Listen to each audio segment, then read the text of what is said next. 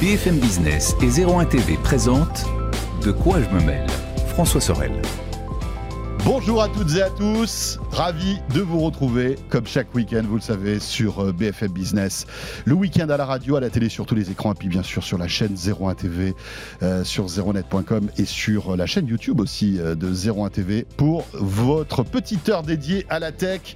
On va survoler, euh, nous intéresser à toute l'actu euh, technologique de cette semaine qui est très chargée. Puis je vous rappelle aussi, bien sûr, comme à chaque fois, vous pouvez euh, nous rejoindre sur la page Twitter euh, de, euh, de quoi je me mail avec le hashtag DQJMM. On est là aussi sur Facebook. Merci de nous suivre comme chaque semaine et bienvenue à vous toutes et à vous tous.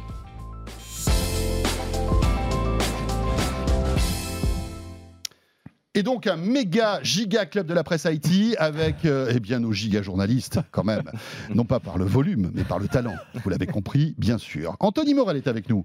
Salut Anthony. Salut François. Ravi de te retrouver euh, après ces quelques jours de relâche. hein. on a pris quelques jours de vacances et puis on est très heureux bien sûr de vous retrouver. Anthony que vous écoutez, regardez sur BFM Business bien sûr, mais aussi sur RMC Oui, chez et. RMC Story euh, tous les jours et Éric Le Bourlou, rédacteur en chef de 01net. Salut Eric. Hello. Alors, euh, l'actu euh, d'aujourd'hui, elle est quand même assez chargée, les amis. On a plein de choses à se raconter et on va commencer par un certain Elon Musk. Elon Musk qui, euh, bien sûr, au-delà de toutes ces frasques sur Twitter, s'est dit, bah tiens, puisque euh, je parle beaucoup sur Twitter et que j'ai combien 80 millions d'abonnés, je crois? Ouais, 80 millions d'abonnés. C'est ça C'est hein un des plus gros comptes. Eh ben voilà, si je devenais l'actionnaire principal de Twitter, Bah euh, oui. voilà. Tout Tant qu'à faire. C'est le genre, de, le genre de truc un peu trollesque que seul Elon Musk peut se permettre de Mais faire. bien sûr, et puis ça passe crème. Et ça passe est crème. top. Non mais c'est marrant parce que quand tout- vous et moi on va sur Twitter et qu'on s'énerve un peu, tu vois, ça m'arrive des fois, ça m'énerve. hein. Bon, tu tweets sûr. un truc, tu, tu, la- tu fermes l'application. Elon Musk, lui, il s'énerve, euh, bah il rachète l'application. Voilà, c'est- la différence entre lui et nous, tu vois. Et Alors pour- il rachète 10%. Alors, enfin, il rachète 9,2. 10%. Non, Ouais. 9%, ce qui doit lui coûter à peu près 3 milliards, ce qui est à peu près de l'argent de poche hein, pour Ouais. euh, Elon Musk. hein. Bon, voilà. Mais c'est pas juste. qui a une fortune qui est évaluée à plus de plus 280 de 200, milliards. oui, oui, c'est ça. Bah, ça, dépend en fonction de l'action Oui. Tesla, en fait. hein, donc ça fluctue euh, beaucoup. Enfin, c'est l'homme le plus riche du monde, quoi. Euh, mais c'est intéressant parce qu'effectivement, c'est que, entre guillemets, 9%, mais on comprend bien que l'intention derrière, c'est quand même euh, d'avoir une position d'influence. Et d'ailleurs, en échange de ces 9%, il a eu un siège au conseil d'administration qui lui a été cédé. euh. En échange de la promesse qu'il ne euh, prendrait pas de participation majoritaire, donc il ne prenait pas, pas le contrôle euh, total de, de Twitter. Mais enfin, on comprend bien qu'il fait ça pour Oui. avoir de l'influence sur Twitter. Et, et Pourquoi pas, pas, pas faire que de la figuration, comme tu dis. ah ben non, Voilà. clairement. Parce que en fait, c'est très intéressant parce que tu disais 80 millions euh, d'utilisateurs. Il se sert beaucoup de Twitter. Il tweet énormément toutes les annonces de Tesla, de SpaceX, de Neuralink. euh, il les fait ou en tout cas il les tease via Twitter. C'est vraiment sa plateforme de communication euh, favorite. Et puis euh, il troll beaucoup. Il y a beaucoup de trolls, de, tweets un petit peu euh, mystérieux, cryptiques, humoristiques, etc. Mais à côté de ça, il a une histoire un peu compliquée. C'est-à-dire qu'il aime pas tellement Twitter en fait. La façon dont Twitter fonctionne. Euh, il dit que Twitter ne respecte pas vraiment les principes de la liberté d'expression.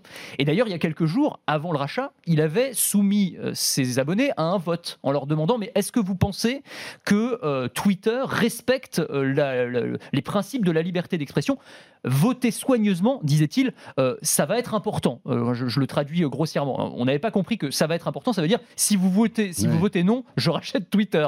Et c'est ce qu'il a fait. Alors peut-être qu'il l'aurait racheté quand même. hein. Mais, mais en gros, il y a cette idée de reprendre le contrôle pour les utilisateurs de Twitter, c'est-à-dire dans son idée, enfin c'est en tout cas lui ce qu'il expliquait dans les tweets qu'il a publiés, euh, rendre tous les algorithmes en mode open source, c'est-à-dire donner la possibilité aux utilisateurs de regarder un peu dans la boîte noire, de voir Mhm. pourquoi on leur propose tel contenu plutôt que tel autre, en priorité plutôt que tel autre, et, et donc euh, faire de, euh, de Twitter, euh, qu'il estime être un, un pan important de la démocratie aujourd'hui, euh, eh bien vraiment quelque chose qui respecte les, les conditions de la, de la liberté d'expression, ce qui n'est pas le cas aujourd'hui. Donc voilà, il y a toute sa, toute sa réflexion derrière ce, cet achat qu'on pourrait croire impulsif et en tout cas assez étonnant. Eric Oui, euh, c'est vrai que Elon Musk c'est quelqu'un d'assez particulier. hein. On l'aime ou on l'aime, on l'aime pas. Alors on peut l'apprécier pour ses, pour tout, c'est tout ce qu'il a fait euh, en matière d'exploration spatiale, euh, de, vo- de véhicules électriques, etc. Là, effectivement, Twitter, comme l'a très bien dit Anthony, c'est un peu son, c'est un petit peu son joujou en fait. Il a effectivement Oui, c'est 80 sa millions d'abonnés. un peu, là, hein. Et on a l'impression qu'il fait un petit caprice parce qu'effectivement, il n'aime pas certaines règles de Twitter. Il trouve que Twitter est un peu trop pro, hein, trop prompt à censurer certains, certains discours qui lui en bon libertarien considère comme complètement normaux. Et ça risque quand même cette, cette prise de participation massive dans Twitter de, provoquer quelques remous en interne. Moi, je, me dis quand même que il, se pourrait, parce que là, pour l'instant, on a vu le patron de Twitter, le PDG de Twitter actuel, hein, qui n'est plus Jacques Dorsey, dire oui, on, on, est, on est très content d'accueillir Elon Musk. et puis Jacques Dorsey aussi, qui s'est en train de s'éloigner doucement de Twitter, a dit aussi oui, oui, on est très content d'accueillir Elon Musk, mais j'aimerais bien quand même être une petite souris et assister à, certains, à certaines réunions, euh, certains meetings avec lui, ah parce qu'on voit déjà, et, ça c'est, alors bon, euh, Twitter on a vu qu'il y a déjà eu quelque chose qui s'est passé depuis qu'Elon Musk est arrivé, c'est que Elon Musk a fait un autre sondage il y a pas longtemps, euh, on pourrait dire, est-ce que vous, est-ce que vous, vous considérez que Twitter devrait avoir un bouton edit? C'est vrai que c'est, une fonction que tout le monde réclame depuis des années sur Twitter, l'arlésienne, un bouton d'édition des tweets. Et, il l'a fait avec, tu as vu, avec, pour ceux qui nous regardent, il en plus il a mis des fautes d'orthographe exprès dans le tweet pour insister sur le côté fonction efficace. C'est marrant. effectivement, c'est bien vu. Et effectivement, bon, tout le monde a voté oui, évidemment. Et euh, qu'est-ce qu'on a vu, euh, genre, mais, mais genre quelques heures plus tard, évidemment, Twitter qui dit euh, nous sommes en train, et c'était un 1er avril en plus qu'ils ont annoncé ça, donc on a, on a cru que c'était une blague, hein, évidemment. Nous sommes en train de travailler à un bouton edit. Et effectivement, c'est vrai, ils sont en train de plancher sur un bouton edit qui vont d'abord lancer, donc on va pouvoir enfin corriger ces fautes de frappe sur Twitter si on a fait une erreur. Euh, et ils vont lancer ça dans les, dans les, dans les semaines qui viennent. D'abord pour les abonnés payants, alors abonnés à leur service payant. Mais, euh, mais on voit déjà que euh, sans doute peut-être que, que Elon Musk a dû dire hey, j'aimerais qu'on avance un petit peu là sur cette, les gars. cette, fonction d'édition des tweets parce que moi ça, ça m'ennuie beaucoup. Hein, c'est clair. Je sors ma petite pancarte. Voilà, c'est ça. Qui est contre Ok, allez, sujet suivant. C'est clair, ça va être super. Enfin, vraiment participer au conseil d'administration là, ça, va, être génial. Ah moi j'aimerais qu'on revienne quelques secondes sur cette, cette fonctionnalité qui pourrait arriver, donc du bouton Edit. Mais ça va changer pas mal de choses quand même dans Twitter. Parce qu'aujourd'hui, on voit euh, soit on supprime un tweet, mais on ne peut pas le modifier. Ah, c'est hyper pénible. Hein. Franchement, je ne comprends pas qu'il l'ait pas fait depuis ces années. Bien sûr, mais est-ce que par exemple en changeant un mot, euh, euh, l'auteur d'un tweet ne peut pas aussi changer le sens de son tweet? Exactement. Bien sûr. Et, en fait, au-delà de l'editing, de fait de se dire ah, zut, euh, j'ai mis ENT alors qu'il fallait E à la fin, ça nous arrive tous et c'est vraiment saoulant. Voilà, quand on tweet, c'est embêtant. Est-ce que cette fonction d'editing ne peut pas aussi changer profondément en fait la, la philosophie de Twitter? C'est l'un des piège, mais à partir du moment où tu indiques aux utilisateurs que le tweet a été édité, ce qui est un truc assez facile à mettre en place, mm. bah euh, finalement ça va quoi. On comprend qu'il y a ce qu'on fait déjà sur LinkedIn depuis Exactement, longtemps, depuis sur Facebook, une petite Instagram. Ça, ça, créera, mais tu as raison, je suis d'accord, hein, ça créera sûrement euh, des quiproquos, des incompréhensions. Peut-être qu'il y a des petits malins qui en joueront pour essayer de, tromper leur audience, voilà, de faire un sondage. Et puis tu as raison, changer un mot ou, euh, qui peut qui peut changer complètement le sens du sondage mm. et de manière assez subtile finalement.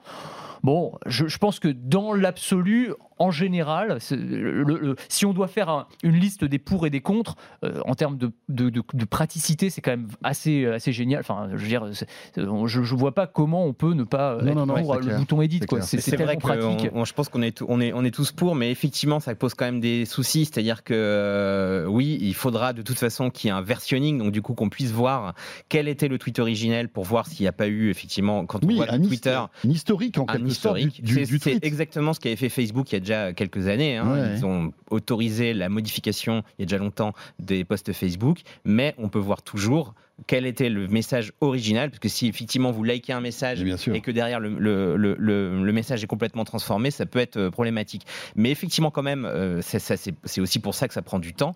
C'est que pour une plateforme comme Twitter qui n'a pas le même, euh, la même puissance d'ingénierie que, que, Facebook ou Google, hein, c'est quand même une, une, une, hmm. autre entreprise de ce point de vue, c'est compliqué parce que effectivement, c'est aussi s'exposer à, par exemple, des gens. Alors, on sait que sur Twitter, il y a beaucoup de gens qui, qui font des scams sur la crypto par exemple. Il y a beaucoup de gens qui pourraient profiter de cette fonction pour euh, trafiquer des liens, pour faire du phishing, pour faire des choses comme ça. Donc effectivement, c'est, il faut faire très attention à ça. Mais effectivement, d'autres l'ont fait avant eux, et euh, il est tout à fait possible pour une plateforme de cette taille euh, qui est quand même, qui est quand même, voilà, c'est pas, c'est, une des, un des plus grands sites du mmh. monde quand même, de pouvoir imaginer une telle fonction. Sur Facebook, tu avais le, je sais pas si ça fonctionne toujours comme ça, parce que je vais moins sur Facebook, mais tu avais la possibilité d'éditer les noms de. Oui, je suis pas, le seul, malheureusement pour eux, mais. euh, le, le fait d'éditer les noms de groupes et tu te retrouvais, je sais pas, tu t'étais inscrit dans le groupe des amateurs de, de saucissons secs et le groupe avait été repris ou le mec avait changé le nom du groupe en ça. euh, le groupe des, des, des, des Oui. véganes, euh, tu vois, je sais pas, et tu te retrouvais dans le, Ah, voilà. malgré toi dans le groupe des. dans Tu le- passes du pâté en croûte mais c'est vrai. euh, au lait d'amande. Mais il y avait des trucs super limites, parce que Ouais. ça c'est un exemple un peu marrant, tu vois, mais il y avait des trucs, Oui, enfin tu te oui, retrouvais oui. dans des groupes complètement improbables auxquels tu n'adhérais absolument Bien pas, tu vois, Ouais. c'était quand Bah, même. Donc, effectivement, ça fait partie des dérives potentielles. Attention. Ah oui, complètement. Bah, surtout qu'à l'époque, on pouvait racheter des groupes Facebook. Hein. C'était un gros business. Ouais, donc il y a des gens qui, transformaient complètement leur, euh, leur objet. Euh, je vous remets encore un petit peu d'Elon Musk. Oh bah allez, Bah attendez, Il y en a plus, ça me je fait vous plaisir, laisse. C'est ma tournée, c'est ma tournée, ça me fait plaisir. ça fait longtemps qu'on s'est pas vu, alors bon. euh, Non, Starlink, Ah intéressant aussi, ce, ce fameux réseau Internet euh, planétaire que Elon Musk est en train de mettre en place avec des dizaines à terme, des dizaines de milliers euh, de satellites. Petite épine dans le pied quand même hein, pour Starlink euh, avec... euh, c'est tombé quand hier, avant hier. Ah, hier, donc, euh, donc en plein milieu de la semaine. La France qui, euh, en fait, retire les fréquences de Starlink sur le territoire français. petite épine dans le pied, surtout de la France en fait, hein, parce que je pense que Elon Musk, c'est pas non plus, ça va pas l'empêcher de dormir, hein, mais on a encore le l'irréductible village de Gaulois ça, qui ouais. dit non, ça ne passera pas par nous. Les casse-bonbons sont là, ouais. les gars. Ouais, oh. C'est- c'est un peu ça. Alors, c'est c'est vrai que c'est intéressant ce qui s'est ce qui s'est produit. Alors, en fait, c'est le Conseil d'État hein, donc qui a euh, cassé euh, l'autorisation de fréquence qui avait été donnée à Starlink euh, d'émettre en France. qui avait été donné par qui? Par l'ARCOM, par l'ARCEP, qui avait été l'ARCEP, donné par l'ARCEP. Donc, il a cassé la décision de l'ARCEP à la demande d'associations de défense de l'environnement. Alors, l'argument est technique, c'est-à-dire qu'en gros, euh, l'ARCEP n'a pas respecté euh, le- le- le- la, la loi des appels d'offres. Enfin voilà, en gros, il n'y a pas eu de mise en concurrence et donc euh, techniquement, c'était pas bon. Voilà ce qu'a fait, ce qu'a fait euh, l'ARCEP en donnant cette autorisation à Starlink. Mais derrière, que c'est des associations de défense de l'environnement, il y a des considérations en fait environnementales, c'est-à-dire le côté les satellites, c'est pas bien parce que ça pollue, ça crée des déchets électroniques. Les satellites, c'est pas bien parce que ça crée de la pollution numérique. Euh, on peut plus voir les étoiles. Enfin voilà, il y a toutes ces considérations-là. Bon, je sais pas à quel moment on s'est dit que c'était les associations écologistes qui présidaient, euh, qui, Oui, bah, qui présidaient, voilà, euh, qui- en fait, qui, qui disaient oui ou France. non. Voilà, en tout cas, mais, c'est vrai que les, gars sont interviewés. Donc il y a un, un des responsables d'association euh, qui dit oui, c'est bien cette décision parce que ça va montrer aux, aux gens qu'il faut pas confondre vitesse et précipitation. Bon, je sais pas de quelle légitimité ils ont à, à dire ça. Ouais, euh, ouais, ça. et je ne sais pas si, encore une fois, dans la balance euh, pour et contre, alors il y a certainement des arguments à opposer à, à Starlink, mais c'est quand même un, un système, faut le rappeler, hein, de, de satellite qui va apporter potentiellement Internet au débit absolument n'importe où, y compris dans des zones très reculées. En France, ça veut dire dans les zones blanches, mais ça peut être aussi euh, partout dans le monde. Et puis dernier point, c'est que bon bah très bien, du coup il y aura pas Starlink en France, en tout cas pour l'instant, parce qu'il va sûrement avoir des recours, Ouais. c'est pas encore complètement joué hein, J'espère que ça va se régler. parce Voilà, que imaginez un petit peu le- la pagaille que ça doit être y, pour y Starlink. compris pour ceux qui se sont abonnés euh, d'ailleurs, parce qu'il y a déjà des abonnés en France hein, qui ont Oui, déjà oui, déboursé, donc je sais pas comment ça va se, se passer pour eux. Mais ce qui est sûr, c'est que euh, c'est-à-dire que Starlink, en gros, nous on va s'en priver, mais Starlink va continuer. C'est-à-dire que bien sûr. il parle de pollution, de pollution, ça va Ouais. continuer à polluer de toute façon. C'est juste que ouais. nous on, ne bénéficiera pas des avantages liés à Starlink. J'imagine hein. pas les satellites dire oh là là, on survole la France, les gars, on va détourner, on va passer par l'Angleterre ou par l'Espagne ou par la Méditerranée. Il ne faut pas qu'on passe par la France, donc ça change rien. Non, ça ne en fait. absolument rien, si ce n'est que nous ne bénéficierons pas. Voilà, de, du- de- de- de- de ce de pro- cette fonctionnalité qui est quand même assez pratique. Oui, alors, je, oui, alors euh, effectivement, on peut, euh, on peut voir, on peut, on peut se demander euh, comment tout ça s'est passé. Effectivement, déjà, euh, il y a quand même eu, euh, je, je suis pas, je, je, vais, je vais- je vais avoir un petit, un petit point de vue différent. Mais par c'est très bien, Vas-y, que qu'est-ce qui s'est passé avec Starlink? C'est-à-dire qu'il y a bon Starlink, il y a 5 ans, personne n'en a entendu parler. hein. Elon Musk s'est dit je vais balancer 40 000 satellites dans l'espace. Ok. Ok, j'ai de l'argent pour balancer 40 000 satellites dans l'espace. Euh, qui c'est qui lui a donné cette, autori- cette autorisation à la base? C'est la FCC, ça s'est passé aux États-Unis, qui lui a dit Ok, tu as le droit de balancer 40 000 satellites dans l'espace. Euh, ça va concerner le monde entier, hein, mais c'est une autorisation américaine qui a été faite. Euh, déjà, je trouve que quand même, il y a peut-être une précipitation. Effectivement, les astronomes à l'époque se sont dit attention, ces satellites qui vont nous empêcher de voir correctement le ciel. Et effectivement, on l'a vu, ça peut poser quelques problèmes, même si effectivement Elon Musk essaye de dire qu'il intègre de nouvelles technos pour, les cacher, on va dire. Mais ça va générer effectivement quand même une pollution gigantesque, puisque ces satellites qui ne sont pas éternels, il va falloir en relancer. Ils il, en a, il en a déjà perdu un énorme batch il n'y a pas si longtemps. Je crois qu'on en avait parlé ici. Euh, alors effectivement, on peut quand même se demander si euh, toutes ces, toutes ces, on va, je crois en parler d'une autre, toutes ces constellations de satellites, euh, est-ce qu'elles sont vraiment utiles? Parce que il y a effectivement un besoin de connecter des zones blanches, et ça c'est très bien. Mais effectivement, envoyer 40 000 satellites dans l'espace, ce n'est pas juste pour connecter des, des- Oui, des mais gens, des gens en plein milieu de la Creuse. hein. C'est clairement pour faire à terme une alternative aux opérateurs télécoms classiques et pour pouvoir proposer un Internet mondial euh, qui, euh, qui, euh, qui serait plus dépendant des opérateurs locaux. Euh, ça peut être un projet intéressant, je, je ne le dis pas. Je pense quand même qu'il faut faire attention à ne pas trop euh, se précipiter sur ce genre de, de choses et d'envoyer dans l'espace à grands frais, et ça coûte, ça coûte euh, très cher, et effectivement c'est polluant, autant de... Ça te coûte autant pas cher de- à toi, ça lui coûte cher à lui. on fout. Ça- oui, ça, ça lui coûte, ça- lui cher à. Elon Musk. C'est- sûr, c'est sûr, mais ça pourrait nous coûter cher ensuite en matière environnementale. Alors euh, ça, euh, et il n'y a pas, tech, il n'y a, ouais. il n'y a pas que euh, euh, les satellites d'Elon Musk, il y a aussi euh, euh, ceux de OneWeb. Enfin, il y a Alors d'autres constellations Ouais. qui vont se, se, se développer. Donc, et après, effectivement, la décision de l'ARCEP de lancer Starlink en France, ça s'est fait un petit peu, effectivement, ça a, ça a pris tout le monde un petit peu de court. Et effectivement, on aurait pu se dire, est-ce que oui ou non, il faut a- autoriser Starlink? Ensuite, de toute façon, ça ne changera rien, parce que on ne peut pas empêcher, comme vous l'avez très bien dit, on ne peut pas empêcher les satellites de Starlink de survoler la France. Donc, euh, de, quoi qu'il arrive, euh, les gens qui sont, je pense, tout, abonnés à Starlink, et il y en a en France, Ouais. euh, ça coûte très cher hein, au passage, euh, les gens qui sont abonnés à Starlink, 100 euros par mois, je crois. C'est oui, oui, plus le prix, près ça, exact, plus mais oui, le c'est prix de la, de la, de la borne, de la, de la, oui, de, de de l'antenne, l'équipement qui est à peu près de 500 euros, je crois. Ouais. Euh, Oui, mais bon, évidemment, c'est cher. Évidemment, c'est beaucoup d'argent. Évidemment, c'est beaucoup plus cher. Mais quand t'as pas Internet et que Ah tu oui, te non, mais retrouves c'est d'un sûr. coup avec cet équipement-là, euh, avec 100, 200 mégabits, euh, il y a des, moi je vois par- parfois, par- parfois passer des speed Mm. tests avec des pings de 50, 60 millisecondes. Tu te dis, waouh, quand même. Ah oui, c'est sûr, c'est sûr. Et puis, c'est- et puis si c'est cher et que ça se vend, c'est que les gens trouvent l'utilité. hein, Attends, façon. Il n'y a pas de- il y a évidemment. pas Après, d'erreur. c'est hein. la loi de l'offre et de la Voilà, demande, hein, comme ça. toujours. Mais là où je suis d'accord euh, avec Eric, c'est euh, sur le côté euh, est-ce qu'on a besoin d'avoir trois constellations de satellites qui vont faire peu ou prou la même chose enfin, mais d'un côté, tu peux te poser la question inverse. Est-ce que on doit laisser Elon Musk être le seul Oui. À, capitaliser sur un Internet planétaire Bah, C'est- non. c'est- En fait, c'est la question. Mais alors à ce moment-là, il faudra avoir une réflexion, moi je pense, euh, comme celle qu'on a pour, euh, tu vois, les réseaux ferroviaires ou les réseaux électriques, où en gros tu as un opérateur principal et puis les autres peuvent venir concurrencer, se greffer sur ce réseau-là et proposer des offres différenciées. En fait, c'est c'est- c'est un système comme ça qu'il faudrait. Dire, Sur des, des infrastructures aussi lourdes Bien sûr. qu'un réseau, un réseau ferroviaire, il n'y a pas, de, il y a pas Mais de, ça- de- de rationalité mais ça, ça, à créer un deuxième rail à côté pour que la compagnie Ah oui. aérienne puisse Anthony, faire rouler un deuxième Tu train. as tout à fait raison, mais ça, ça se réfléchit avant de mettre en place ce c'est système-là. Oui. ouais, ouais, mais C'est-à-dire que tu dis, OK, moi je suis Elon Musk, OK, je vais vous filer la moitié de toutes les capacités euh, de, de ce que je suis en train de lancer. En échange, vous me laissez là, vous me laissez tranquille.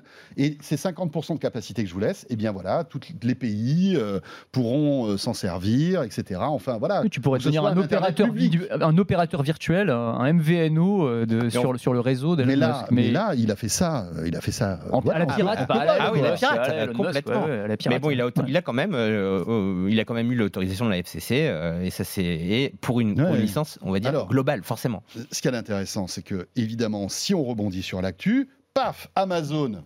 euh, encore une fois, a fait euh, toute l'actualité cette semaine en indiquant qu'ils allaient lancer aussi leur constellation de satellites. Alors, il y en aura beaucoup moins, hein, je crois. Euh, Oui. c'est pas quelques dizaines de milliers, c'est quelques centaines de satellites, visiblement.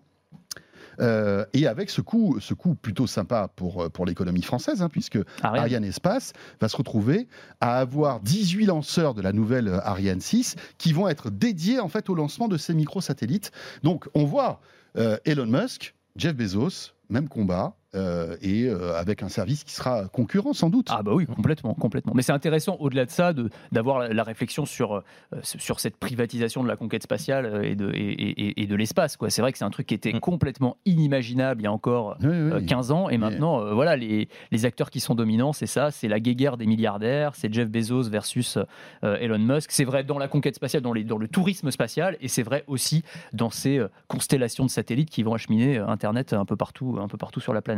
Voilà, donc euh, un nouveau service lancé par Amazon. hein, euh, on peut dire qu'Amazon aussi a de l'argent, puisque rappelons que Jeff Bezos est le deuxième homme le plus riche du monde. oui, il se double régulièrement. Voilà, ça, ça dépend on, de la on peut dire que c'est pas rigolo, quoi. Tu vois, il n'est pas obligé d'aller à la banque pour dire excusez-moi, je veux lancer un truc. Non, il fait ce qu'il veut. Euh, et puis donc il y a OneWeb aussi, donc troisième service. Ça, Ouais. fait, ça, ça commence à faire beaucoup, quoi. Mm. Euh, et c'est vrai qu'on peut. Bah, ça fait beaucoup, beaucoup de satellites. Et après, derrière, en plus, ça crée des. Alors, c'est vrai, Après, euh, ça je, peut je te rejoins en termes de. pour une concurrence. Oui, ah bah, c'est toujours pareil. Peut-être Oui, ça fera on- baisser les prix, Ça probablement. peut-être Ouais. baisser les prix. Mais sur le côté euh, pollution, il y a aussi la, la- la- la pollution dans l'espace. Alors c'est un Mm. sujet dont on parle assez peu, mais les, les débris euh, spatiaux qui sont, euh, c'est-à-dire plus il y a de satellites, plus il y a de risques de collision.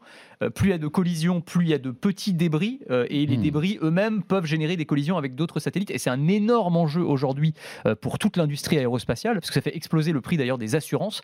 Parce que un, euh, un- un- un boulon euh, à la vitesse où ça va euh, dans l'espace, si tu veux, ça peut Mm. exploser un satellite ou ça peut mettre en danger, par exemple, la station spatiale internationale. Ouais, Alors là, je crois que ça vole pas, à la- ils sont pas à la même euh, hauteur, mais c'est pour donner un, km. un- voilà, c'est pour Ouais, donner- là on est voilà. à plusieurs centaines de kilomètres d'altitude et il paraît que quand ça redescend, ça se désintègre. Donc, Alors oui, ça se, redé- euh, ça se désintègre dans voilà. l'atmosphère. Bon, euh, Heureusement. Oui, oui, oui, ça, parce que vu le nombre qu'il y a, qui- sinon on serait c'est embêté. Sinon, on serait embêté. Ah non, mais je dis un truc peut-être tout bête, mais bon, il y, a- des milliers, milliers d'avions qui volent tous les jours, quoi.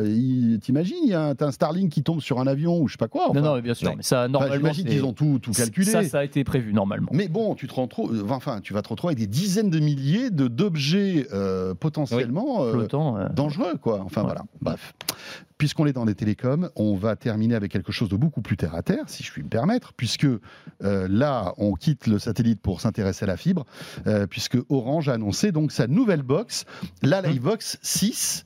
Euh, C'est quand même un événement dans le monde des télécoms, puisque Orange est le premier opérateur premier télécom opérateur, en France, hein, rappelons-le, et qu'ils ont des dizaines de millions d'abonnés. Quand ils lancent une box, forcément, ça fait du bruit, hein, Eric. Exactement, et c'est alors c'est pas une box qui sera réservée à tout le monde pour l'instant. hein. Ça va être c'est la box premium d'Orange hein, qui vient d'être dévoilée. parce Ouais, qui est à la Livebox. 55 euros au bout de la, de la première Oui, année, je crois. hein, C'est ça, ça. hein. c'est 35 euros la première année et 55 euros par mois la Ouais. à partir de la deuxième année. Au Donc c'est- passage, ils augmentent de 5 euros l'offre la plus chère. hein. Exactement. Ils sont Ça malins. s'appelle Livebox Max. Pour, euh, donc, et donc, pour, pour, euh, pour avoir cette box, il faut souscrire à cette offre Livebox Max. C'est pas très facile à dire. Euh, euh, c'est une jolie box.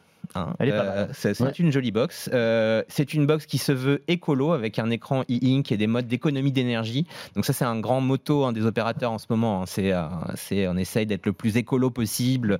De, effectivement, la box est un, est un device qui reste allumé tout, tout le temps. Donc euh, c'est vrai qu'il est important qu'elle consomme moins et qu'elle soit effectivement euh, cons- euh, constituée de matériaux pour la, pour la plupart recyclés. Il y a des mieux. speed tests là, ça fait Ouais. saliver quand même. hein. Ouais, Je sais pas si vous avez vu, il y avait Ouais. un giga 4 là. Ça, c'est Si je ne m'abuse, ce sont des images Ouais. de Thomas Rémiret qui est allé euh, à la conf euh, pour nous hier. Ça dépote. Ah oui, Euh, on était chez Orange, donc c'est normal qu'il y ait un giga 4 quand même Ouais, euh, ouais. chez eux. Euh, quoi qu'apparemment, ils ont eu C'est- quelques c'est petits souvent les cordonniers les hein. plus mal chaussés. Oui, c'est cela dit, vrai. mais Oui, ils ont eu des petits soucis de débit quand même hier. Ils vrai pas à fond la caisse, oui.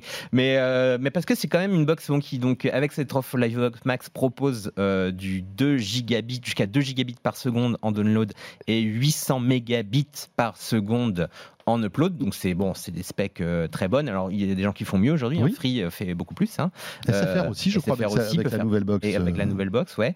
Euh, mais bon, c'est Orange qui, est- qui est un peu plus conservateur dans Mmh. ses offres. Mais euh, bon, mais cela bon, dit, deux- 2 gigabits de, de, de c'est déjà pas mal. C'est déjà pas On mal. est plutôt pour ceux qui tranquille ou peuvent bilou l'avoir, hein, à la maison. hein. Oui, oui. C'est déjà pas mal.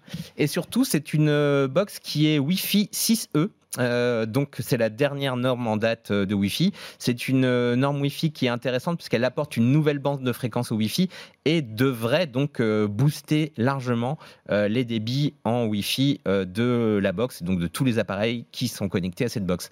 Le seul petit souci du Wi-Fi 6E, c'est qu'évidemment pour que ça fonctionne, il faut que vos appareils soient aussi Wi-Fi 6E, donc il faut que votre téléphone soit Wi-Fi 6E ou votre ordinateur soit Wi-Fi 6E. Il n'y en a pas beaucoup et, euh, sur le marché encore pour le moment. Alors, ça marche avec tous les Wi-Fi, hein, tous, tous les Bien sûr. appareils Wi-Fi, mais, mais pour bénéficier en fait de, de tous les, euh, les, les derniers, euh, les dernières technologies technologie de cette, de, de- de- de cette spécificité, il faut bien sûr que C'est- votre appareil soit Wi-Fi 6E. Ce qui Ouais. justifie d'ailleurs la, la- la prime de 5 euros aussi. hein. C'est aussi Oui. ce qui, ce qui Oui. fait que l'abonne- l'abonnement coûte plus cher. Donc euh, c'est vrai que si vous n'avez pas le matériel qui va derrière. C'est intéressant d'ailleurs la façon dont, dont Orange le vend. Alors c'est un pitch commercial, mais je trouve que ça a du sens quand même. Ils disent euh, là on s'est rendu compte avec la crise sanitaire que euh, bah, les gens en télétravail avaient besoin. Là, on- là, le- la priorité c'est avoir une bonne connexion à la maison quoi qu'il arrive. Voilà. Et donc du coup on va, do- on va doper euh, le Wi-Fi euh, via Mhm. Wi-Fi 6E et on va faire payer la petite prime euh, bonus. Logique, voilà. hein. Logique. Et puis bon, euh, voilà. euh, Il y a de l'inflation, c'est normal. hein. Et puis Orange est le premier opérateur, il peut se permettre d'être plus cher que les autres. Il Ah, a bah, toujours été. Donc, Eh oui, euh, C'est voilà. la prime à l'opérateur historique, ouais, absolument.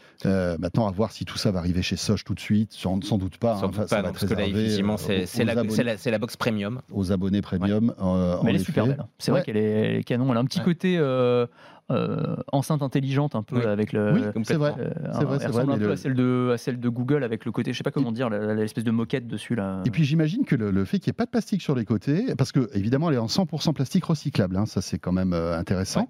Euh, et le, le- le tissu aussi doit, à mon avis, aider à la propagation des ondes, plus que le plastique, je pense. Donc on doit gagner aussi en, à vérifier ça, en- en- on va dire en, en puissance de, de- de Wi-Fi. Et rappelons que le Wi-Fi 6E, c'est beaucoup plus de débit. On peut monter, je, je crois, à plusieurs gigabits par seconde. Et puis, on améliore aussi, en fait, c'est un Wi-Fi plus intelligent euh, qui va, euh, en fait, cibler son faisceau sur les appareils qu'il va détecter. exactement. Euh, et euh, donc voilà, c'est enfin, c'est Ouais. très très bien. Et c'est une, une box aussi qui va avoir plusieurs années de durée de vie, puisque comme elle est Wi-Fi 6E, on peut dire qu'on est tranquille en prenant cette box pendant quelques années. Et elle pourra même, évolutive. voilà, Exactement, elle- elle, pardon. pourra même être évolutive, ouais, c'est ce que tu allais dire, Eric, je crois, euh, pour les prochaines normes Wi-Fi, donc elle pourra monter jusqu'à 10 gigabits euh, potentiellement. Et- j'ajoute- Ouais, qu'elle a été faite à deux tiers en Bretagne, et ça, c'est aussi une bonne nouvelle. Ah, À- ça, à Lannion, ouais. Eh oui. à Lannion et Ah à oui. Eh oui. Eric. Le Bourlou, Bretagne Power, mesdames, messieurs. Moi aussi, hein, je suis nantais, hein, ça compte. hein. Aïe, oui. aïe, aïe. Ça va Pas de. non, non. Non, ça va, tout va bien. T'as deux Très heures cool. de plus pour l'émission ou quoi Bouygues aussi sort un- une box Wi-Fi 6E. Euh, oui, en fait, euh, le Bouygues lance euh, B-Box Ultime, si je ne m'abuse, qui est une offre Wi-Fi 6E, euh, qui est moins chère que celle d'Orange, mais effectivement, donc il n'y a pas qu'Orange qui fait du Wi-Fi 6E. Voilà, il y a aussi. Bouygues Télécom avec sa box qu'on connaît déjà, hein, mais qui est donc compatible avec les nouvelles normes Wi-Fi. Très bien. Eh ben écoutez. Et c'est euh, moins cher un peu qu'Orange. Et c'est un peu moins cher, bah oui, bah, Bouygues euh, est un petit peu moins cher en général. Euh, voilà pour euh, ce- cette première partie de De quoi je me mêle. Euh, vous en voulez encore? Ça tombe bien, on a encore plein de trucs à vous raconter avec Anthony et Eric.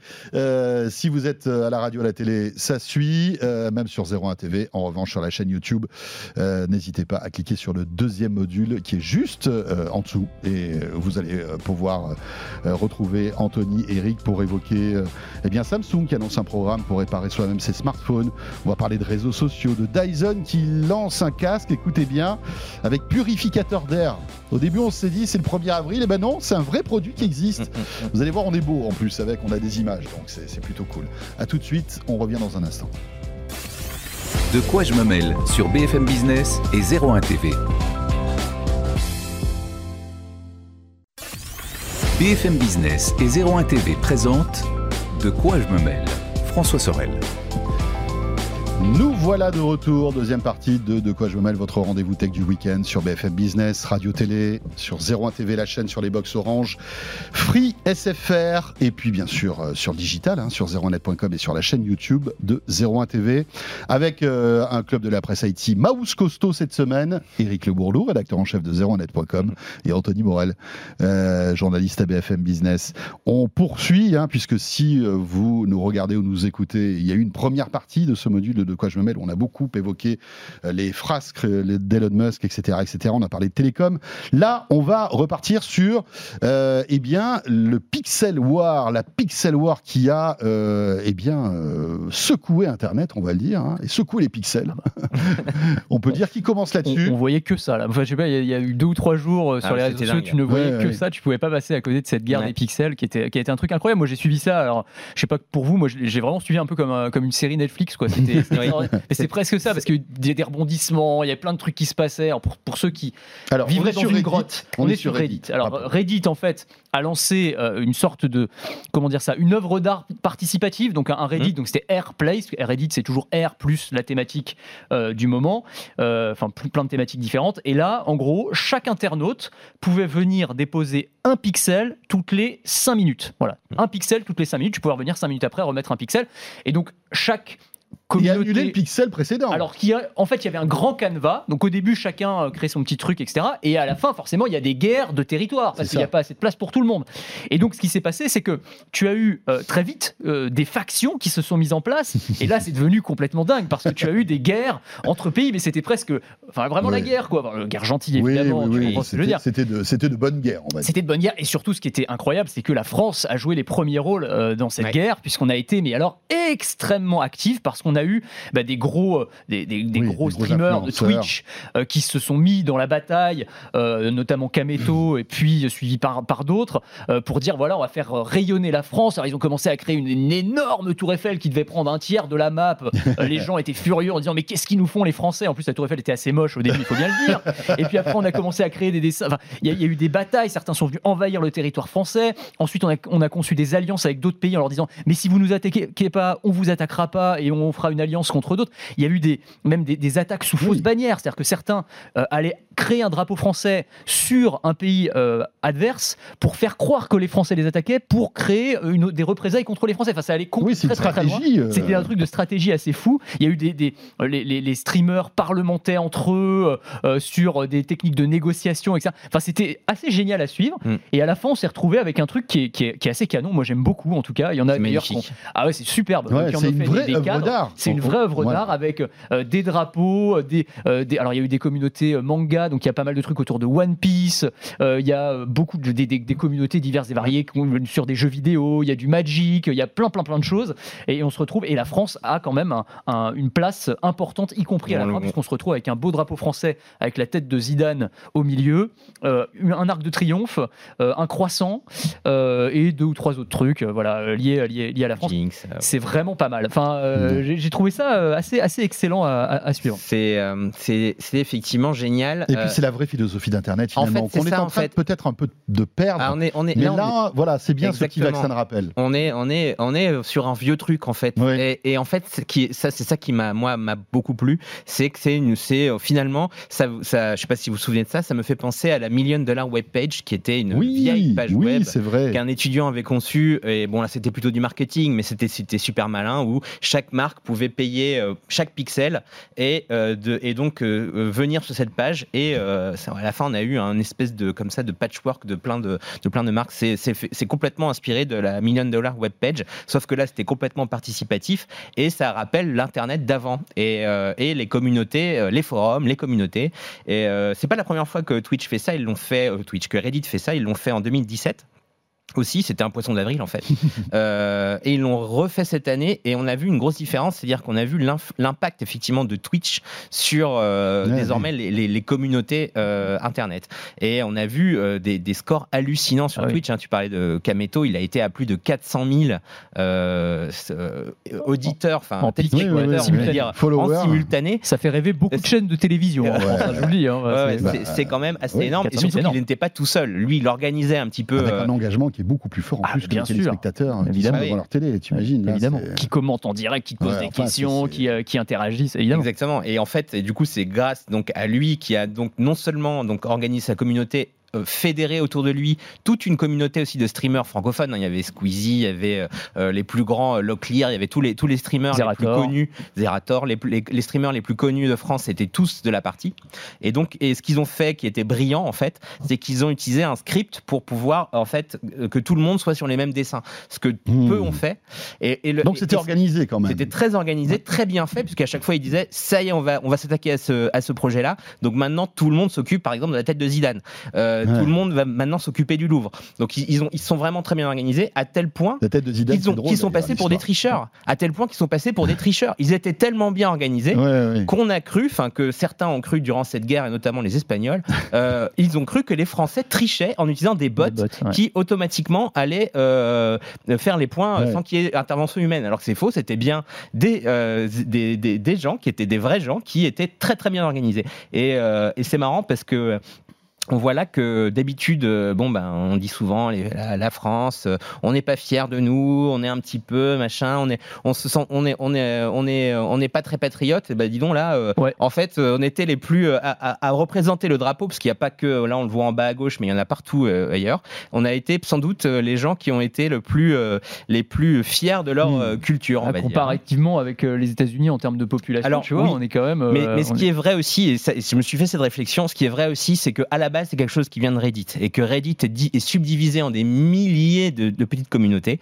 Euh, et donc, c'est d'abord ces gens-là qui ont euh, qui ont créé le tableau. C'est-à-dire qu'il y avait, euh, par exemple, moi, je suis fan d'un groupe de rock qui s'appelle King Gizzard. Vous aviez le petit le petit encart King Gizzard et c'était et ils l'ont fait. Et en fait, c'est aussi comme ça que s'est développé Place par des petits, euh, des petits pixel art de chaque Ouais, communauté vrai. de Reddit. Mais ce qui est marrant, c'est que la France n'est pas ultra, ultra euh, Euh, présente sur Reddit, en Mm. fait. Donc Ouais, c'est aussi- exactement. et c'est aussi ce qui a poussé notamment les Espagnols à nous accuser de, de triche parce que Ouais. les, les Le gens hispanophones est beaucoup plus représenté sur Reddit. Exactement. Donc on est vraiment les ennemis de l'Espagne. Là, si vous êtes euh, streamer technophile et que vous allez en vacances en Espagne, vous attendez pas à être super bien accueilli. Voilà, si vous êtes dans un bar à Ouais. tapas, attention à ce que vous mangez. Voilà, c'est ouais. ce que je vous dis. Bah écoutez, on aura au moins gagné la Coupe du Monde du pixel. À C'est pas défaut de. bah, on verra l'autre, hein. Eh bah hein, c'est dans non, quelques mois.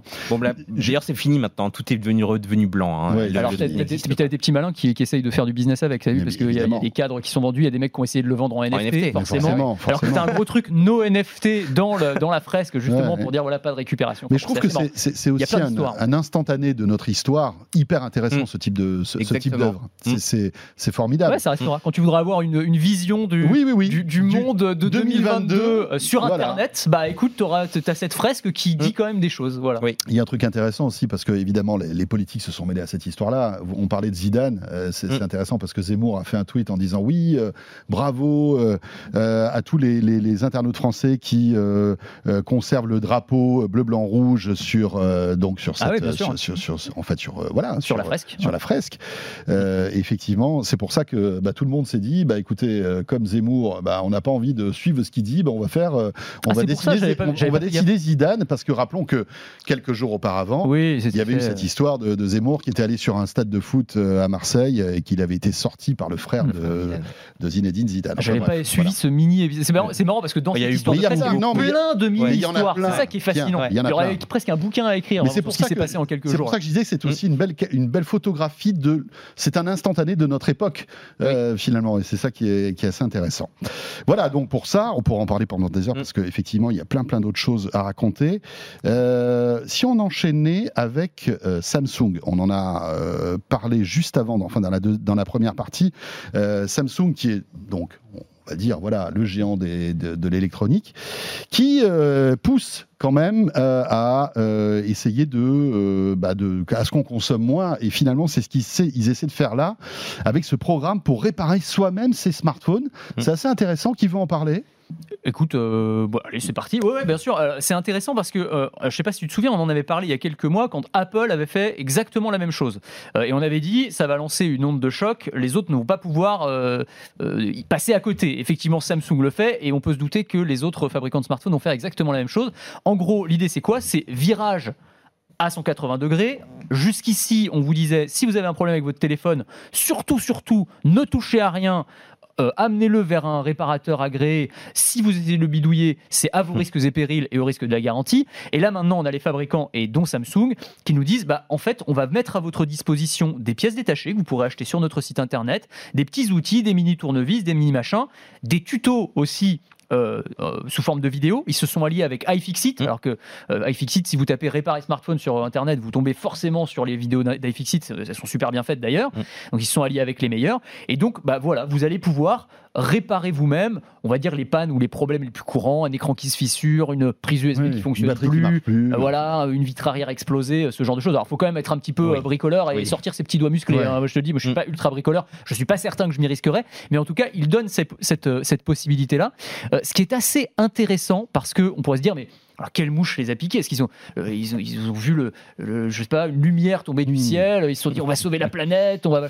Bon, ça c'est le discours Et puis officiel. accessoirement, il effectivement. se tire un petit peu une balle dans le pied, Alors, parce que si je peu. répare mon téléphone, bah, je serais moins tenté de le changer et d'en reprendre un neuf. Évidemment. Alors pourquoi est-ce qu'ils font ça? En fait, il y a deux choses. Il y a deux pressions euh, qui sont subies aujourd'hui par les fabricants euh, de smartphones. La première, c'est une pression réglementaire, c'est-à-dire que de plus en plus de pays, et notamment les États-Unis, euh, Biden a dit on va mettre en place le droit à la réparation, donc le fait que les gens puissent réparer eux-mêmes, et on va taper sur les géants de la tech s'ils ne veulent pas euh, accepter de faire ça. Donc ils se disent bon bah euh, puisqu'on va se faire taper dessus, Mm. autant euh, prendre les devants. Première chose. Et la deuxième chose, c'est aussi une pression de la part des consommateurs eux-mêmes.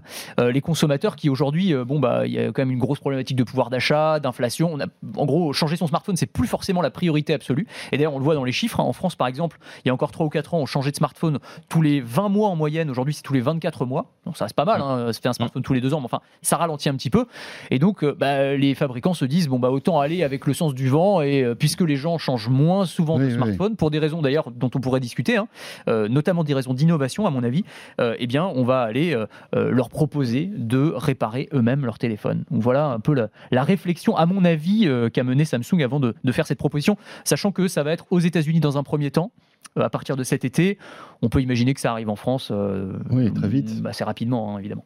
Eric, Oui, euh, Ah, c'est intéressant. Hein Oui, c'est une, à mon, à mon avis, une très bonne nouvelle. C'est une très bonne Mhm. nouvelle que des géants comme Samsung, Apple, euh, Apple en a parlé aussi, euh, s'y mettent parce que euh, euh, bon, c'est sûr que comme tu le dis, ce n'est pas à la portée de tout le monde et il faut faire très attention. C'est, il faut avoir une minutie ah, énorme quand on quand on ouvre un smartphone et euh, au moindre faux mouvement, on peut évidemment le casser encore plus qu'il ne l'est.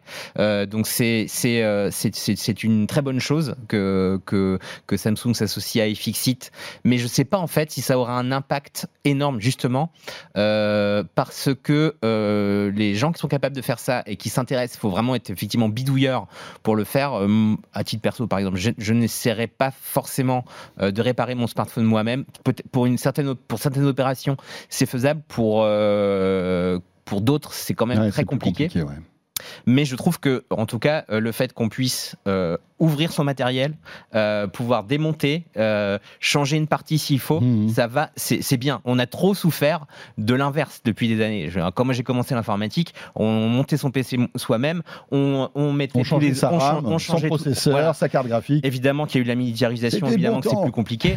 C'est ça, les Mais- papilles de la tech. mais il y a eu- mais raison. ça, hein. Mais il y a eu des gens, et là on peut pas, on Vous vous souvenez quand de la même parler. 3DFX qu'on changeait, qu'on installait Ah oui. sur son PC là Ah bah, on, on fait toujours ça avec les cartes graphiques, hein, ceci Ouais, dit, mais euh, par contre, on a, eu- on, a, on a quand même souffert euh, dans la technologie de gens comme Apple qui, au- Oui, au- oui. pour le Bien design, sûr, bien sûr. nous ont privés de toutes ces réparations. Tout Alors, il y a verrouiller. eu Apple, de tout verrouiller. Alors, c'est, toujours le cas sur certaines de leurs machines, hein, sur même beaucoup de leurs machines.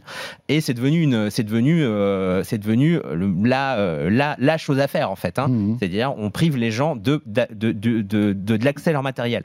Le fait qu'on arrive à une nouvelle période comme celle-ci, c'est, à mon sens, une très bonne nouvelle. Et effectivement, si c'est parce que euh, ils ont peur de se faire taper sur les doigts, c'est tant mieux.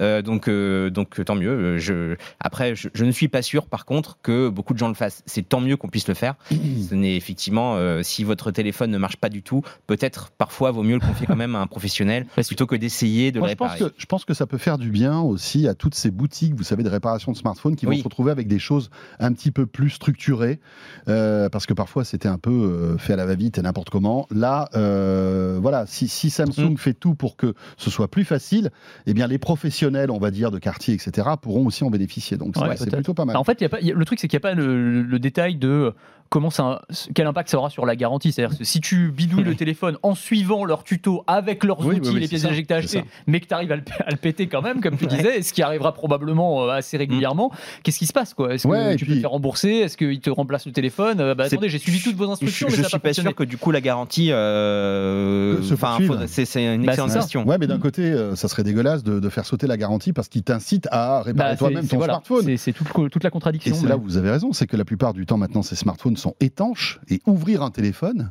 euh, Ah bah, oui, c'est en ça, général, ouais. tu perds l'étanchéité. hein. tu perds l'étanchéité. En général, ouais. Et, et donc, je me dis, bon, voilà, enfin, ça doit être quand même un sacré casse-tête pour eux. Euh, on, on va suivre ça, on y reviendra, bien sûr. Euh, dans l'actu, tiens, la guerre des réseaux sociaux, euh, avec cette histoire incroyable. On, on le sait, hein, c'est vraiment la guerre ouverte entre Instagram, Meta, donc, et TikTok. Tout simplement parce que TikTok est en train de laminer euh, Instagram. Ouais. Alors bon, bah, laminer, c'est peut-être un, un mot très fort, mais, mais, mais disons que voilà, l'audience de TikTok, elle est incroyable et forcément Instagram en souffre. Ça a des conséquences, on va dire de, de, de guéguerre et de, de, on va dire de tension, Ah oui, de concurrence qui, qui amènent à des choses que tu vas nous raconter, assez euh, dingue. Anthony, folle. Alors, c'est une histoire qui a été révélée par euh, la presse américaine, c'est le Washington Post, si je dis pas de bêtises, euh, qui euh, révèle que Facebook euh, a tenté de torpiller euh, TikTok euh, en faisant appel à une agence de communication spécialisée euh, qui a été engagée spécifiquement pour bah, balancer des saletés en fait sur TikTok, notamment auprès des journalistes aux États-Unis, des hommes politiques également, pour essayer d'obtenir en fait de la mauvaise presse, quoi, des mauvais articles, des articles qui disent des trucs un peu négatifs sur, sur TikTok. C'est une agence de, de communication qui s'appelle Targeted Victory. Et en gros, bah, on lui a demandé, son mandat c'était ça, hein, de, de, de rendre TikTok le plus dangereux possible. Donc en gros, ils ont appelé des journalistes, ils leur ont balancé euh, des histoires. Alors c'est assez croustillant en plus, c'est-à-dire en insistant sur les risques que TikTok fait porter sur euh, les jeunes générations. Alors risque d'espionnage chinois, bon ça c'est la première chose. Euh, le fait que TikTok collecte énormément d'informations, de, de données sur les jeunes utilisateurs, ce qui, ce qui venant de Facebook, c'est quand même assez savoureux. hein. C'est un peu même, ouais. le camembert qui dit Roquefort tu pues, quoi. Enfin, c'est voilà, bon, c'est un peu la Avec même un peu d'hystéria dessus, quoi. Voilà, en en plus, plus, au cas où. Euh, non, mais c'est quand même assez marrant. Et puis, alors, même chose, ça c'est dingue, ils ont fait partir la rumeur que sur TikTok, il y avait des, des défis complètement débiles et dangereux, du genre euh, allez gifler votre professeur euh, et filmez-vous en train de le faire. Alors c'est vrai, c'est dangereux, ne le faites pas, hein, très, très clairement. Ouais. Euh, Surtout pour que- votre avenir. Surtout pour votre avenir, ça peut être vraiment un, un problématique. Sauf que ce défi, il existe vraiment, mais il a vu le jour sur Facebook en fait, pas du tout sur TikTok. En plus. Donc c'est ce qui est complètement ironique. Enfin, c'est assez dingue. Donc ça vient, euh, disons, encore s'ajouter à toutes les, enfin voilà, toutes les, toutes les, toutes les casseroles dont on a parlé ces derniers mois, les Non, mais ça, Facebook ça Papers, et tout. ça prouve aussi un peu la panique, le Oui, vent de alors- panique chez Meta. Ah ben carrément. Même. Non, carrément. Oui, oui. Alors après, euh, oui. Alors c'est dingue. hein. Cette histoire est complètement folle. Et je et mais en fait, ça ne m'étonne même plus d'eux. C'est-à-dire que euh, rappelez-vous quand Snapchat a émergé. Alors c'était un petit peu avant TikTok, mais quand Snapchat a émergé, Facebook a essayé de racheter Snapchat. Snapchat a refusé Mhm. De, de se faire acheter par Facebook et Facebook a été clair. Il dit OK, vous refusez, on va vous déclarer une guerre totale. Et en fait, ils ont passé leur temps à copier les fonctions de Snapchat, à et dans le dans le dans le dans le but de Oui, de laminer. de Snapchat. laminer Snapchat. Là, c'est la même chose qui se passe avec TikTok, sauf que bon, euh, TikTok est en train de prendre le large euh, et que finalement Facebook court derrière avec des fonctions qui s'en approchent, avec les reels, etc., dont on a déjà parlé ici. Et en fait, ça, c'est effectivement, il en va de leur survie.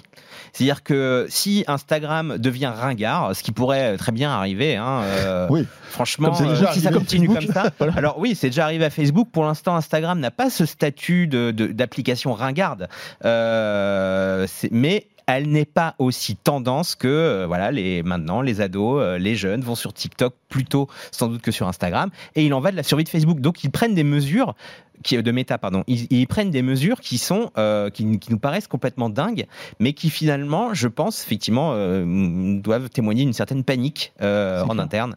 C'est clair. Ça doit être complètement illégal, par ailleurs. Enfin, j'imagine. Je Ouais. sais pas s'ils vont se faire taper sur les doigts d'un point de vue légal pour ça, mais enfin, c'est quand même, Oui, c'est assez sérieux, quoi, de balancer des fausses informations. bah, et, effectivement, surtout exprès pour essayer de, de, de Bah, détruire la concurrence. ouais, diffuser de la fausse information, sachant qu'en plus on passe son temps à dire qu'il faut essayer de lutter contre, c'est quand même effectivement fort de café. Parce qu'apparemment, les échanges de mails sont, sont très clairs. quoi. Enfin, Il n'y a pas tellement de doutes. Et d'ailleurs, euh, Facebook n'a même pas démenti, démenti, euh, ouais. l'information, ce qui en général Oui. Euh, oui, Ça veut dire dire que confirmation. Ouais, ouais, sans, Mais sans vouloir j'aimerais- parler à leur place. Mais... J'aimerais bien ouvrir les dossiers secrets de, de Facebook, de Meta, euh, qui sont de moins en moins secrets d'ailleurs, parce qu'on se souvient de, de toutes ces études concernant Instagram, les jeunes filles, etc. Enfin, je ne sais pas si vous vous souvenez. Bah, de- tous les- lanceurs d'alerte en fait, Les hein, lanceurs d'alerte, qui viennent des rangs de Facebook etc., et qui ont, qui ont sorti plein Mm. d'informations confidentielles. Voilà. Euh, on enchaîne, tiens, avec euh, pourquoi pas Windows, tiens, Windows 11 qui euh, bah, petit à petit trace sa route, hein, voilà, Ah bah oui. mise à jour Ah ouais. Windows, qui, alors qu'il y a un peu de mal à arriver chez les pros, hein, visiblement, mais comme Et toujours. hein. Et donc Microsoft se dit, pour séduire les pros, Eh on ouais. fait une mise à jour qu'il faut. Parce que, parce que les pros, c'est quand même euh, voilà, Bah, une bonne partie du marché. Et il y a beaucoup de pros qui sont encore sur, euh, bah, qui traînent sur Windows 7. euh, Ouais, qui traînent sur Windows 8, donc il est temps de s'y mettre. Donc Microsoft a fait un événement cette semaine qui est qui était alors c'était c'était consacré au futur du travail hybride. Alors bon, c'est ça c'est les conférences Microsoft. Parfois c'est un petit peu ennuyeux d'un point de vue de la d'un- point de vue du naming, Euh, mais c'était assez intéressant parce Oh, qu'ils ont 4 ils- heures, 4 heures de conf, ça va, c'est sympa, en visio sur Teams, c'est cool. Quel enfer. Euh, quel C'était enfer. assez intéressant puisqu'ils ont annoncé euh, pas mal de nouveautés déjà pour Windows 11. euh, parce que bon, si vous utilisez Windows 11, peut-être vous êtes peut-être frustré de voir qu'il y a des trucs qui avaient disparu par rapport à Windows 10.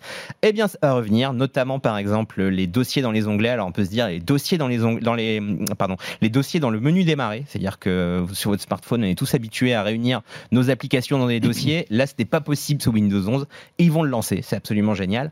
Euh, ils vont aussi refaire l'explorateur de fichiers, ils vont le moderniser un petit peu, ils vont euh, augmenter, ils vont, ils vont faire un truc très bien euh, qui est similaire à, ce qu'on- à un truc qu'on trouve sur Android, qui est euh, le, le- les sous-titres instantanés. C'est-à-dire dès que vous allez regarder une vidéo, quelle qu'elle soit, vous pourrez voir des sous-titres générés par une IA, évidemment, au-dessus de l'écran de Windows. Donc c'est très bien pour les malentendants, évidemment Oui, mais c'est aussi pratique Pour les dans d'autres contextes, ça, pour, les, pour traductions, etc., etc.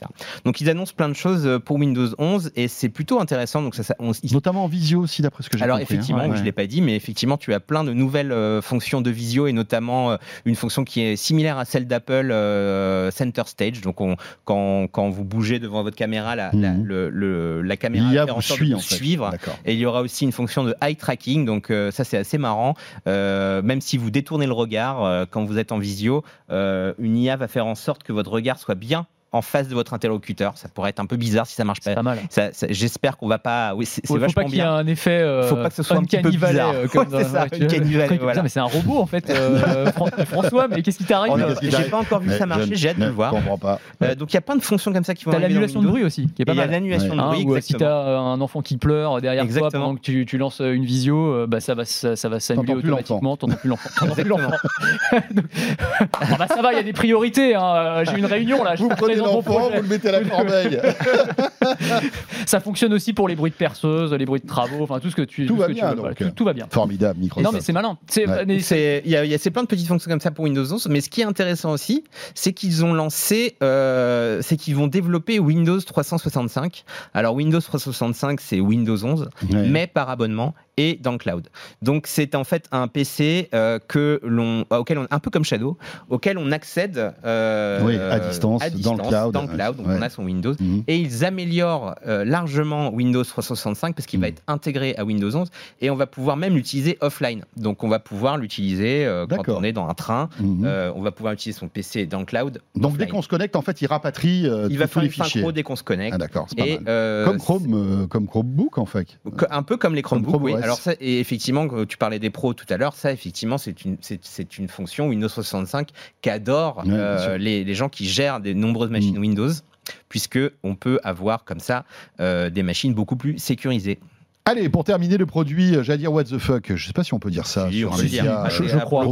si, si, ouais. On peut le dire ou Ah pas ouais, ah bah Ça oui. passe. Oui, Ouais. oui, oui. Le produit un peu, un peu bizarre chelou euh, de, de- de ce début avril. Auquel on ne promet pas forcément un grand avenir euh, Voilà. d'emblée. Voilà. Et pourtant, pourtant, c'est une marque moi j'admire beaucoup. Bien sûr. Dyson qui est un peu l'Apple de l'aspirateur, hein, on peut le dire. Euh, Et des franchement. purificateurs d'air. Et des L'Apple de purificateurs. l'aspirateur, ouais. C'est Hein, pas c'est un mal. peu ça, Dyson. Non, mais C'est attendez. bien vendu. Et là, Non, mais c'est vrai en plus. C'est et c'est là, bien. Ils, ils ont annoncé le 31 mars. Moi, je me souviens, j'étais en vacances et je, je vois ça, je dis mais qu'est-ce que c'est? Les, les gars, attendez, ne lancez pas ce type de produit euh, juste le la veille du 1er avril. Mais ouais. Ils ont lancé un truc. Alors, si vous êtes en vidéo, vous le voyez derrière nous et derrière Anthony. De quoi s'agit-il, Anthony? Alors écoute, euh, on peut le décrire comme un, donc un, un casque audio purificateur d'air, d'accord? Donc casque audio purificateur d'air. Donc casque Qui audio. purifie on- l'air des- l'air qu'on a dans les oreilles ou? Non, qui purifie. qui pur- Alors, en fait, l'air est aspiré au niveau des oreilles, d'accord? Passe dans un système de filtre et arrive à un dispositif, alors qu'on peut décrire comme une visière, mais je dirais presque une muselière, hein, parce que c'est presque ça, euh, qui couvre le nez et la bouche. On dirait un peu Hannibal Lecter Ah, quand on met le c'est- truc comme C'est ça. entre Hannibal Lecter et Bane, en gros, hein, le, le- le grand méchant dans Batman. Euh, c'est vraiment ça, quoi. C'est-à-dire que vrai, alors pour le coup, tu respires un air qui est plus pur, donc ça doit. C'est c'est même pas anti-Covid apparemment, mais euh, mais en tout cas, ça va supprimer Ouais, les petites les particules trucs, fines, les machins, les allergènes. Donc voilà, tu, tu, tu, tu respires mieux quand tu es dans, dans une ville très polluée. Par contre, tu as l'air d'un psychopathe. Donc euh, voilà, c'est un, calcul à faire. quoi. C'est- voilà, tu c'est ça. choisis, euh, choisis ton combat. Ouais. Mais euh, alors, je sais pas. Je- moi, je suis comme toi, c'est-à-dire que je les admire énormément, notamment en termes Ouais. de design Dyson. Donc, je me dis, soit ils sont complètement visionnaires. Dans 5 ans, on Ouais. est tous à se balader avec des trucs comme ça. Et on sera là tout penaud en disant Pétard, ils avaient raison. Alors très bien, on ressortira l'enregistrement, Ouais, hein, pas de souci. Mais j'ai quand même des doutes. Soit ils sont complètement à côté de la plaque et ils se disent, et c'est assez intéressant d'ailleurs, comme d'autres fabricants d'électronique, parce qu'il y a d'autres projets un peu dans le même genre. Mhm. On a vu chez LG, chez Xiaomi. Bon, Tu les te gars. rappelles du masque, euh, du, du masque anti-Covid que tu nous avais présenté il y a Mais bien temps sûr, mais c'est à ça que je pensais. Ou à Ra- Razer aussi, Ouais, avait Razer. avec les petites Mm. loupiottes, genre euh, clavier rétroéclairé, mais sur un masque anti-Covid. Et c'est exactement ça. C'est-à-dire que les gars se disent bon. Vous avez porté des masques anti-Covid pendant deux ans, là je crois que vous êtes prêts. Là. On peut vous mettre n'importe quoi sur la tête. vous, vous avez tout avalé, euh, on va encore plus loin. Donc il n'y a pas de problème. Donc ils sont avec ces systèmes de masques auxquels on va ajouter des fonctionnalités. Donc là c'est pour la respiration. Il y en a d'autres avec des capteurs de, euh, d'analyse de la qualité de l'air. D'autres qui imaginent des systèmes de traduction instantanée de ce que tu dis à travers le masque. Euh, des systèmes de climatisation, de chauffage ou de refroidissement du visage. Enfin des trucs complètement fous euh, où tu te dis ok bon délire d'ingénieur, brevet, pourquoi pas concept.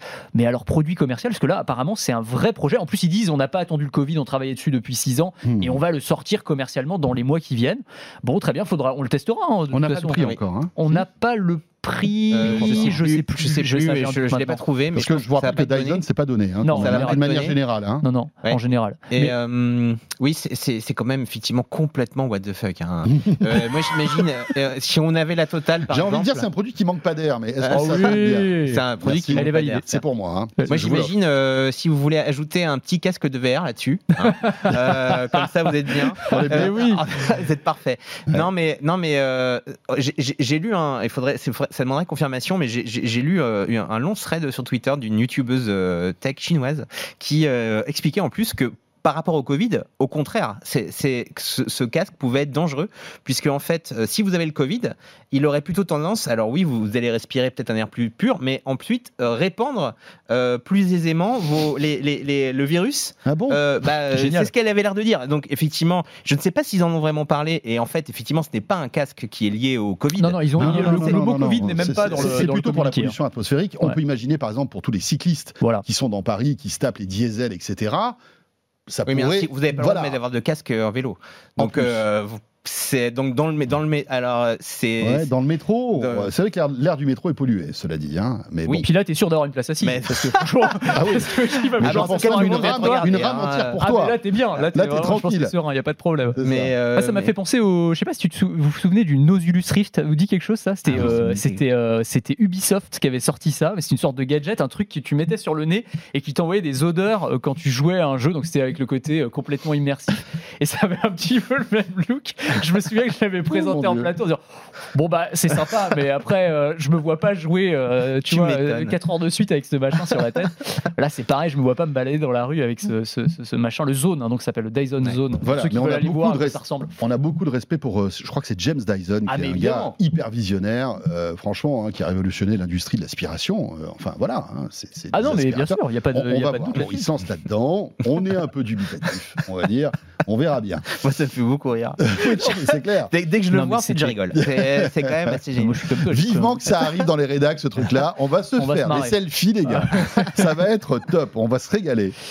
Euh, bon, merci beaucoup à tous les deux. C'était, c'était top. Merci. Bien Merci. sûr, comme à chaque fois. Merci beaucoup, Anthony Morel, qu'on retrouve tous les jours, euh, évidemment, sur BFM Business et avec euh, Estelle Denis sur RMC. euh, RMC Story, euh, entre midi et deux, c'est ça? Entre midi et deux à 13h, juste avant 13h. Exactement. Et puis, on lit avec beaucoup d'attention 01net.com avec le patron de 01net qui est là. Euh, eh bien, Eric Le Bourlou. Merci beaucoup. Merci. Ce de quoi je me mêle est terminé. Bon week-end à vous toutes et à vous tous. N'hésitez pas à réagir. Le hashtag DQJMM. Vous pouvez nous retrouver en podcast, bien sûr, sur l'appli RMC BFM Play. Portez-vous bien et on sera là la semaine prochaine. Salut à tous. De quoi je me mêle sur BFM Business et 01 TV.